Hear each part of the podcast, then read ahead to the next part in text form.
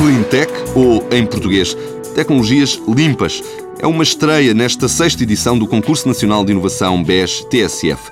Francisco Mendes Palma, diretor da unidade do BES responsável pelo desenho do concurso, fala dos motivos que levaram à inclusão deste setor. É uma estreia com alguns elementos de repetição. É, é, é uma estreia porque hum, achamos que não valia a pena ter, por exemplo, a área das energias renováveis uh, de uma forma isolada, como já tivemos em edições anteriores, e que seria relevante se passássemos a ter exatamente essa área da Clean Tech que tem a ver com várias tecnologias limpas em que as energias renováveis estão inseridas, mas em que há outras coisas que têm a ver com grandes necessidades que a população, tanto em Portugal como a nível mundial, têm, como tem a ver com a gestão da água e dos resíduos, portanto, que são, que são, que são, bastante, que são bastante relevantes, como com questões relacionadas com a qualidade do ar e a qualidade dos solos. Portanto, vários elementos que, um, cujo objetivo é que possam existir iniciativas e propostas inovadoras que venham a resolver um problema que tem a ver com a sustentabilidade